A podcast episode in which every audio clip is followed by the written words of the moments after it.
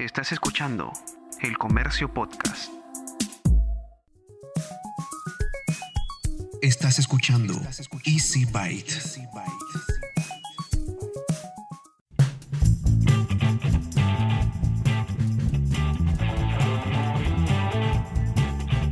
Bienvenidos a un nuevo episodio de Easy Byte, el podcast de tecnología del diario El Comercio. Mi nombre es Bruno Ortiz. Esta semana vamos con todo, así que escucha con atención. Primero, vamos a ir con un pequeño resumen de lo que fue el Galaxy Unpacked de hoy. Claro, si es que este episodio lo estás escuchando este mismo miércoles 5 de agosto del 2020. Pues se presentaron varios productos nuevos desde el Note 20 Ultra hasta el Galaxy Z Fold 2. Sí, sí, sí, así se llama, así de largo. Pero eso no es todo. Has escuchado de las computadoras con procesadores AMD, pero no sabes cuál es el modelo que necesitas para realizar mejor tu trabajo o los temas de estudio. Bueno, en este episodio te vamos a aclarar todo lo que necesitas saber al respecto. Y finalmente regresa a la sección cómo funciona de la mano de Amazon Web Services. Entonces, empecemos de una vez con el episodio 13 de Easy Byte. Sin duda, la noticia de la semana es el evento sucedido hoy. Samsung ha renovado su serie de gama alta Galaxy Note y además ha presentado otros nuevos productos en su edición más reciente del Galaxy Unpack o Unpacked, como quieras decirle. La coreana presentó los nuevos Note 20 y el Note 20 Ultra, compatibles con redes de alta velocidad 5G, que graban en video hasta en 8K y tienen un precio que, en el caso del Ultra, puede llegar a los 1500 dólares. Así es. El Note 20 Ultra se convierte en el dispositivo más completo y más caro del portafolio de Samsung. Viene con tres cámaras traseras, una con un sensor de 108 megapíxeles, una pantalla OLED de 6,9 pulgadas y 1440 píxeles, procesador Snapdragon 865 Plus de Qualcomm, aunque en esta parte del mundo va a venir con el procesador Exynos 990, fabricado por el mismo Samsung, 8 GB de RAM y 256 GB de almacenamiento. En diseño no hay mucha novedad porque ya se habían filtrado algunas fotos. Eso sí, es muy bonito, es un aparato que va casi todo pantalla, con unos marcos muy finitos y curvados para hacerlo todavía más discreto. Tiene un acabado de cristal que, según asegura el propio Samsung, va a evitar de manera muy eficiente las huellas, las marcas que dejan las huellas dactilares. El Note 20 Ultra se en Estados Unidos desde los 1.299,99 dólares para su versión de 128 GB de almacenamiento y en 1449,99 para la versión de 512 GB. Claro que eso es en Estados Unidos. Ya te comenté que por aquí va a llegar la versión de 256 GB, así que deberíamos esperar un precio dentro de ese rango, pero claro, al cambio en soles. Ah, y por si acaso va a llegar aquí, por lo menos aquí al Perú o a esta parte del mundo, en los colores bronce y negro, que ahora en esta nueva línea se llaman Mystic, Mystic Bronze y Mystic Black. En el caso del Note 20 regular, por decir de alguna manera, tiene casi las mismas características, pero que en realidad son un poquito más sencillas en su conjunto. Su pantalla, por ejemplo, es de 6,7 pulgadas y 1080 píxeles. Tiene unas cámaras traseras que son menos potentes, 8 GB de memoria RAM y su precio es de 999,99 dólares para el modelo de 128 GB de almacenamiento. En el caso del Note 20 se va a vender en tres colores, el Mystic Bronze, Mystic Grey y Mystic Green, que en lo particular me parece bastante, bastante bonito. Pero eso no es todo porque también se anunciaron nuevas tabletas. Es el caso de la Galaxy Tab S7 de 11 pulgadas y la Galaxy Tab S7 Plus de 12,4 pulgadas. Estas van a contar con el S Pen o S Pen, como quieres decirle, actualizado. Es el mismo que va a traer eh, las Note 20. Y además una versión mejorada de Samsung Notes, este software tan importante en el desarrollo de la línea Note. Y eso no es todo, sino que eh, estos van a ser los primeros dispositivos de su tipo que puedan ofrecer a los usuarios frecuencias de actualización de pantalla de hasta 120 Hz. Es decir, que los movimientos se van a ver mucho más fluidos en la pantalla. También hubo una actualización del reloj inteligente, el nuevo Galaxy Watch 3 tiene un diseño muy llamativo, una correa de cuero, bisel giratorio y todo esto porque Samsung quiere que este dispositivo se convierta en tu centro de experiencia de bienestar. ¿Por qué asegura eso Samsung? Porque eh, te dice que con este vas a poder monitorear tu sueño, medir tu ritmo cardíaco, hacerte un electrocardiograma, medir la oxigenación en la sangre, contar tus pasos, tiene detector de caídas, entre muchas otras funciones más. Además, también fueron presentados los Galaxy Buds Live, la tercera generación de estos audífonos True Wireless de Samsung. Su diseño es bastante ergonómico por lo que se pudo ver durante la presentación y además súper atractivo. Cuentan con altavoces de 12 nanómetros cortesías de AKG, tres micrófonos, unidad de captura de voz, entre otras novedades. Ofrece más de 6 horas de autonomía en uso continuo y más de 21 horas en uso combinado con el nuevo cofre que sirve como base de recarga para estos aparatitos. Y al final llegó la mayor sorpresa. Se trata del Galaxy Z Fold 2. Sí, han mezclado los nombres tanto del Galaxy Fold como del Galaxy Z Flip. Así que el nuevo modelo de teléfono plegable se llama Galaxy Z Fold 2. Es el nuevo equipo con pantalla plegable de Samsung. ¿Qué cosa es lo que le ofrecen a los usuarios? Una mayor pantalla exterior, menos bordes en la pantalla desplegable, mayor resistencia, una mejora sustancial en la tecnología de la bisagra que hace que el movimiento del doblado sea más firme y seguro, además de reducir el espacio entre los paneles cuando se juntan al momento en que los doblas, ¿verdad? Su batería es de 4500 mAh, tiene procesador Snapdragon 865 Plus y un grosor cuando está desplegado, cuando está abierta la, la pantalla, de solo 6000 aunque no se sabe cuánto va a costar, sí se sabe que empezará su preventa el primero de septiembre. En el caso del resto de los equipos, la preventa arranca en Estados Unidos desde el 21 de agosto y en septiembre empiezan las entregas. Pero bien, todo esto se ve bastante bonito en el papel y suena bastante bien cuando te lo cuento como ahora al oído. Así que ahora le voy a dar pase a Franco Meli, especialista de la página especializada Perú Smart, para que nos cuente qué fue lo que más le gustó y qué fue lo que menos le gustó de este lanzamiento. A mí me ha gustado como teléfono, me parece un teléfono interesante, especialmente en su versión Ultra, el Galaxy Note 20 Ultra. Eh, digamos que el tema es de que a nivel hardware no me parece que se haya mejorado sustancialmente en relación a los Galaxy S20 que se presentaron eh, en la primera mitad de, este 2020. O sea, tampoco es que se pudiera mejorar mucho, ya los Galaxy 20 presentaban un hardware muy de punta, pero donde me parece que han puesto más energía y, al menos a mí me ha resultado bueno, o sea, positivo, es en el tema de, de features añadidos, de características a nivel software. Han presentado una gran cantidad de, nuevas características a nivel software que al menos a mí me ha llamado mucho la atención. Todo el tema de conectividad con, la PC, eh, el tema del, software en cámara eh, y especialmente todo este asunto del S Pen que tiene una nueva, una nueva tecnología así y que juntando al tema de la, de la mayor tasa de refresco, que bueno, que solamente la vemos en el Galaxy Note Ultra, pues hace que se reduzca la latencia de me parece de 90 milisegundos a 9 milisegundos, que es bastante. O sea, es decir, la experiencia de usar el S Pen o va a ser mucho más fluida de lo que hemos visto ya en anteriores dispositivos de la gama Note, que, que de por sí ya era bastante fluido. Yo espero, en verdad, grandes cosas. Es, poco probable que surja en estos meses un equipo que, pueda ser superior a este Galaxy Note 20, especialmente la versión Ultra, como ya dije. Y si tengo que decir algo que no me haya gustado del equipo, pues tendría que decir que es el precio. O sea, ya más o menos sabíamos cuánto iba a costar, pero digamos que por ahí pensar que el Galaxy Note podría costar 900 y el Galaxy Note 20 en un promedio de 1100 me hubiera gustado. Aunque bueno, en verdad para todo lo que traen me parece que tampoco es que estuviera mal. Y esta semana regresa el cómo funciona. ¿Sabías que Amazon tiene un negocio en el que brinda servicios basados en la web? Y lo más interesante es que entre sus clientes están Rappi, Netflix, Airbnb y otra serie de empresas bastante conocidas, pero también atiende los requerimientos de emprendedores, startups y pequeñas empresas. Entonces, para saber cómo funciona Amazon Web Services, escuchemos a Marcos Grilanda, director regional de ventas para el mercado privado en AWS. Amazon Services es el proveedor de la nube más adoptada y completa en el mundo.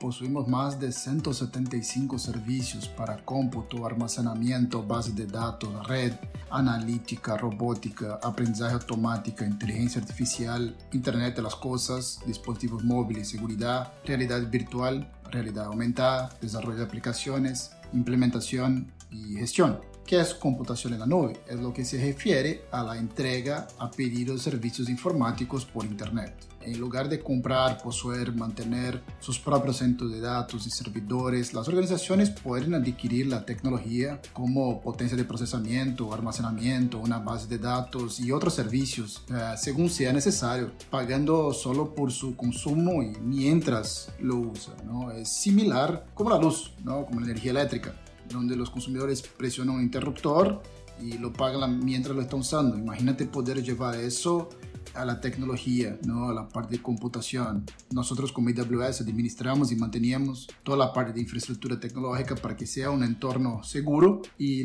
los clientes de todos los tamaños y de todas las industrias acceden a esos recursos a través de Internet para desarrollar y ejecutar sus aplicaciones. ¿no? La capacidad puede aumentar o disminuir instantáneamente según lo necesitan, puede ser por una fecha especial, un Black Friday, un Cyber Monday, un fin del año, un cierre de negocio, o puede disminuir en otros periodos del mes o del año. Gracias a la nube podemos realizar tareas cotidianas como enviar un correo electrónico, comprar por internet, usar la banca en línea o almacenar archivos. Y la vida cotidiana personal y profesional está llena ¿no? de herramientas y productos tecnológicos para crear una mejor experiencia de ejecución de tareas y actividades de entretenimiento. ¿no? La mayoría de las, de las de estas industrias funciona ya en la web, como por ejemplo la parte streaming de Netflix, que ya está basado en Amazon, Amazon Services, o los pedidos de comida, por ejemplo, cuando uno pide comida por Rappi, eso también está basado en Amazon Services. ¿no? Entonces, eso es gracias a la computación y la nube.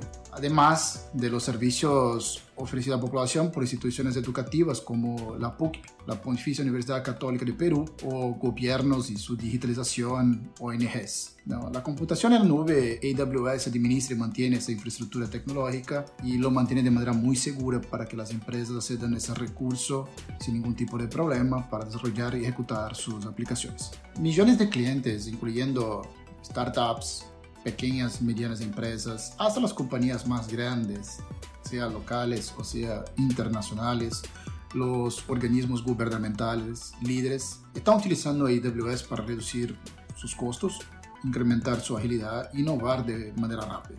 La nube ofrece agilidad, elasticidad, ahorro de costos, alcance, un alcance global y permite con que las empresas se concentren en lo que es más importante para su negocio. Desde AWS esperamos continuar contribuyendo a ese movimiento siguiendo nuestra premisa fundamental de centrarnos en el cliente en primer local y ayudarlos a aumentar la calidad de innovación de sus productos y servicios. Actualmente casi un 100% de las startups ya nacen en la nube.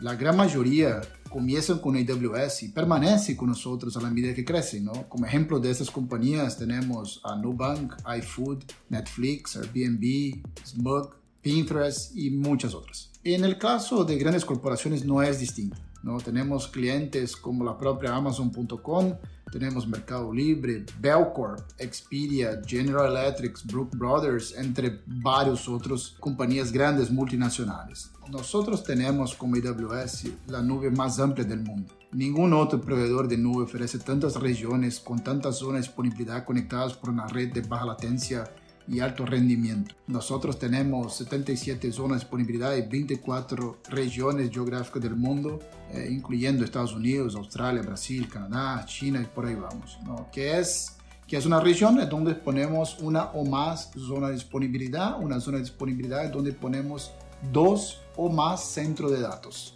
Entonces, cuando las compañías hacen uso de Amazon Web Services, ellas pueden elegir tener sus datos en múltiples centros de datos garantizando la disponibilidad y la seguridad.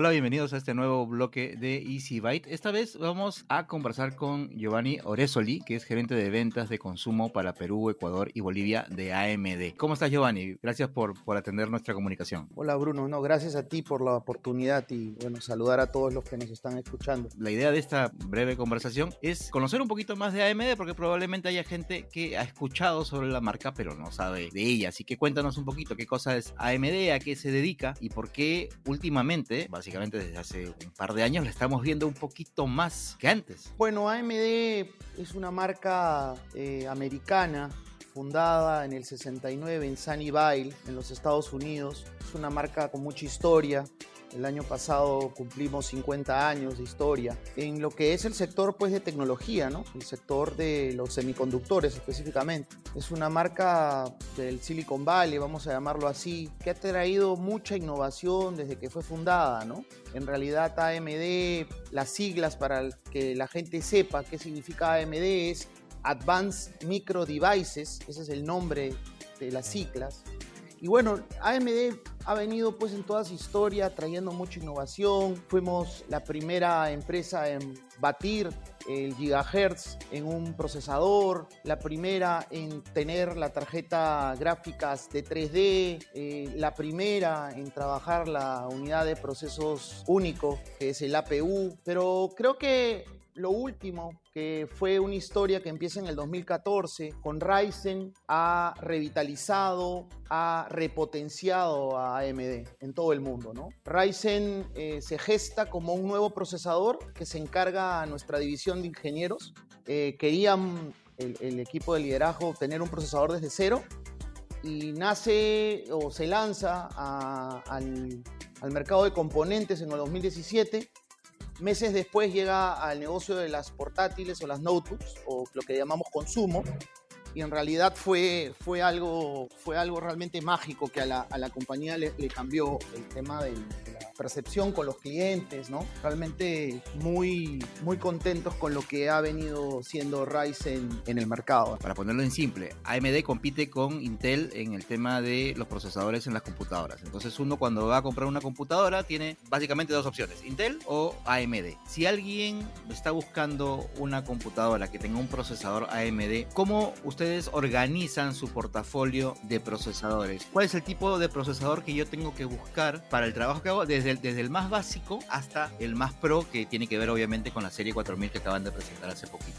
Primero vamos a entender que en el negocio de notebooks de consumo, el procesador es un componente de un todo. Esto es como un eh, rompecabezas. Y como tú bien dices, mi competencia estructuró tipos de notebooks que tienen el número de su procesador para identificarlo a diferentes consumidores. ¿De acuerdo? Entonces, eh, hay que entender bien ese concepto porque si bien es cierto, es relevante el procesador en una computadora porque es como el cerebro dentro del cuerpo humano, hay otros componentes que también dan esa sensación de velocidad, de performance, de manejo de la batería, en fin, de instantaneidad de las tareas y de las aplicaciones, que no solamente están relacionadas al procesador. Pero vamos a hablar del procesador. Yo creo que una de las cosas que tenemos como parte de la estrategia bien trazada es identificar los números para identificar a los usuarios ¿no? que van a utilizar esas computadoras. Para lo que es básico, un trabajo o tareas básicas, iniciales, ¿no? es decir, navegación, consulta de los emails, abrir un Excel sencillo, redactar una carta o sea, un paquete ofimática. Podemos tener que el Ryzen 3 es un producto que va a poder tranquilamente ofrecer beneficios para ese usuario. Si ya tenemos un usuario que tiene más complejidad en cuanto a los archivos, es decir, tablas dinámicas, es decir, de repente al uso básico de una herramienta de diseño. Tenemos, por ejemplo, también algún tipo de edición menor de fotografías, podríamos tenerlo el Ryzen 7. Y tenemos un Ryzen 7. El Ryzen 7 es eh, un procesador que, digamos, sería el top de línea para este ambiente de, de, tareas de ofimática, de diseño, que podríamos ofrecer a un cliente. Ahora, lo que se estructuró y lo que yo estoy hablando ahorita es de una notebook ultra ligera o una notebook. Esa es la serie que le llaman U, Ryzen serie U. Lo que tenemos luego es otra familia que es la familia H, porque hay un tipo de usuario que es el que quiere llevarlo al más extremo, ¿no? Al, a, que una PC juegue Fortnite en 60 photoframes en Full HD. Ese es un jugador o un cliente que quiere llevarlo al máximo el computador. Y para eso tenemos la serie H. Y H empieza con Ryzen 5, Ryzen 7 y obviamente el nuevo producto que viene con familia serie 4000 que es la Ryzen 9. Y estamos hablando que ese procesador está más para un gamer, está para un creador de contenido, para una persona que edita, para una persona que trabaja eh, de manera intensa todo lo que son las herramientas de diseño, ¿no?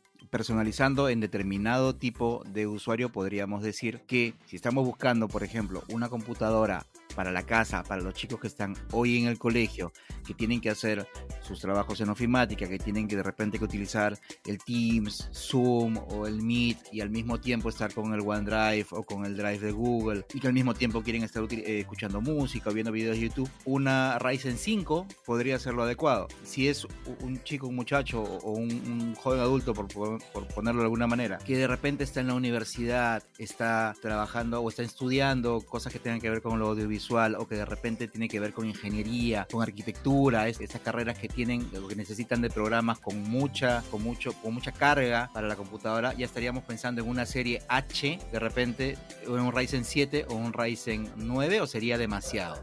Yo creo que es, depende de, eh, cada usuario es particular, ¿no? Tú puedes tener ahorita una computadora, ahorita haciendo el programa, yo también, y tenemos requerimientos de repente muy dis- distintos. Y muy específicos, ¿no? Muy específicos, correcto. La computadora es como comprarte, creo yo, un par de zapatos. Podemos tener tú y yo tallas 43 o 42, pero hay hormas más chicas, más grandes, ¿no? Entonces, eso depende específicamente, creo yo, del tipo de tarea en demasía que el usuario haga. O sea, si estamos hablando, por ejemplo, tomando el ejemplo de un fotógrafo, pero que es un fotógrafo profesional que va a utilizar la herramienta de Photoshop, va a tener archivos muy pesados con muchas capas, ¿no? Que hace el Photoshop, ¿no? Dentro del trabajo. Pues definitivamente un Ryzen 7 sería una eh, máquina con ese procesador para empezar a trabajar. De la serie U. De la serie serie U. H. De la serie Ah, U. de la O sea, U. digamos, de, la- de la- de las máquinas para casa, pero la más alta. Correcto, correcto. Para empezar, digamos, ahora, si la intensidad de este, ya este no es un fotógrafo, es un editor, ya te diría, oye, mejor pasa a la serie H, ¿no? Porque ya eres un creador de contenido, un youtuber, ¿se entiende? Ahora, el procesador, y este es el concepto holístico que realmente quería llevar un poco también al, podcast, las computadoras es un producto que es un conjunto de piezas, no es solamente el procesador. Hay que entender de elegir entre un hard drive o un disco de estado sólido o un disco, digamos, mecánico, o de solid state. Eh, eh, Es diferente tener una máquina con Ryzen 7, 4 de RAM y 1 tera de hard drive que tener 16 de RAM, Ryzen 7, 512 de estado sólido. ¿Me entienden? Ese es el concepto holístico. Mucha gente pregunta, oye, este, yo estudio arquitectura, corro con, no sé, AutoCAD, o corro el 3D Max, o corro no sé qué cosa, este, ¿qué máquina me compro? Claro, yo te preguntaba mucho con respecto al procesador, porque efectivamente, como tú dices, es una parte fundamental de la computadora, pero claro, es, es parte de un todo también, porque hay que tener en cuenta que otro, digamos, otra de las patas importantes, sobre todo para quienes tienen mucho requerimiento de las cuestiones de trabajo con imágenes, es la tarjeta gráfica, También. ¿verdad? AMD es el único fabricante que hace las dos partes de esta computadora que son importantes y necesarias en este mundo moderno, ¿no? Uno, que es el CPU y otro es el GPU. Ambas, ambas partes las fabrica AMD. Entonces, así como hablé de Ryzen, tenemos a Radeon que es la parte de nuestras tarjetas de, de video. Y, ahí hay otro concepto, ¿no? En esta conversación de, notebooks para los universitarios o para los estudiantes o para los diseñadores o los editores, la tarjeta es dedicada o integrada. Y ahí viene el concepto que yo dije, un poco técnico, que se llama APU, que es unidad de procesamiento acelerado, que es ya hace años nosotros seguimos impulsando que un poco eh, los procesadores debían tener dentro del chip, de la galleta, como le dicen, una parte gráfica. Y en eso somos, creo yo, los mejores. Cuando va a comprar la computadora o ve las especificaciones y dice tarjeta gráfica integrada, eso quiere decir que una parte del procesador es la que se va a dedicar a hacer los trabajos gráficos o qué cosa es este APU, Ex- que es el- lo que me- Exactamente, me- APU básicamente, eh, digamos, es, un, es, es lo que tenemos en, en las notebooks, que el procesador tiene parte de él una gráfica que te va a permitir desarrollar tareas o aplicaciones que denoten gráfica o video, sin necesidad de comprar una computadora que tenga la gráfica dedicada, que es un componente que está aparte, ¿no? Más lo que viene eh, dentro del APU de gráfica. Cuando se habla de tarjeta gráfica dedicada, quiere decir, o externa, quiere decir que es un componente distinto al procesador que se va a dedicar solamente, Solamente, exactamente. a la cuestión gráfica. que no se ha hablado mucho en el ambiente de ofimática o de trabajos, sino más en el mundo gamer, ¿no? Eh, entonces, eh, eh, ahí apareció un poquito el concepto de tarjetas gráficas, ¿no? En ese ambiente. ¿Qué es lo que tiene Ryzen? Sea su primera serie o la última, que es serie 4000, es que tiene dentro de ese procesador una gran gráfica, ¿no? Una gran gráfica que no hemos hablado de un tema muy importante, Bruno, que, que nos está escapando, que es el presupuesto. Por lo general, cuando tienes una computadora para un ambiente de ofimática o de tareas eh, comunes, vamos a hablar siempre, el agregar una tarjeta gráfica dedicada encarece el producto. Y eso no ocurre con los computadores que tienen procesadores eh, de AMD, porque AMD en ese procesador pues tiene una gran gráfica, por encima de lo que la competencia ahorita coloca. Entonces eso es lo que hace uno de los puntos eh, muy fuertes de comprar una computadora con AMD dentro. ¿no? La gráfica es un punto eh, muy fuerte para nosotros. Con serie de 4000, y esto un poco ya hablando de, de este nuevo procesador que hemos lanzado hace dos semanas al mercado, creo que llegamos a la cúspide de todo lo mejor que podemos tener dentro de, un procesador, ¿no? ¿Cuáles son las novedades que trae justamente esta nueva serie de, de, productos de AMD? Yo creo que hay tres mensajes claros, Bruno, que los oyentes se tienen que llevar con Serie 4000. Ryzen Serie 4000 es el procesador más avanzado para Node en el mercado. Somos los únicos que hemos llevado 7 nanómetros a un chip de una computadora eh, móvil. Ok, ¿qué significa llevar 7 nanómetros? Significa poner más transistores, ok, y poner más núcleos. ¿Qué significa tener eso en un procesador? Que lo hace más potente, lo hace más veloz. Lo segundo, tenemos un mejor manejo de la batería, la autonomía. Llegar a un proceso de fabricación 7 nanómetros nos permite tener mejor batería, que el procesador contribuya a la autonomía de la batería de la notebook. Han hecho test con ciertos eh, fabricantes que nos pueden llegar a tener hasta 16 horas de autonomía sin necesidad de conectarte a un toma corriente. Y lo tercero, y creo que es lo que hemos estado hablando, la gráfica. Han potenciado aún más la gráfica en estos procesadores, ¿no? Similares, como habíamos hablado en orden, ¿no? La familia U, la familia H, tres números en el caso de la U, Ryzen 3, Ryzen 5, Ryzen 7, y para los gamers, Ryzen 5, Ryzen 7 y Ryzen 9, ¿no? que es el nuevo procesador.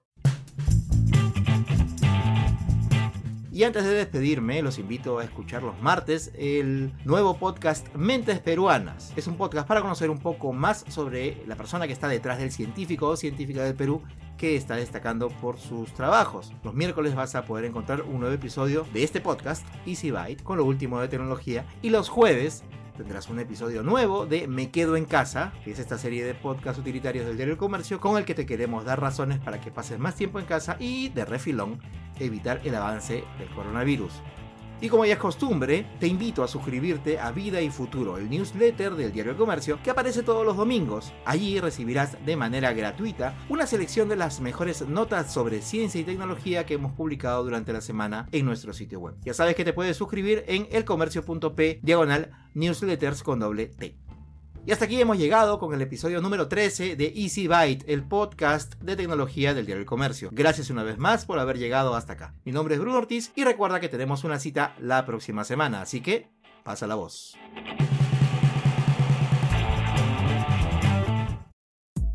Esto fue El Comercio Podcast.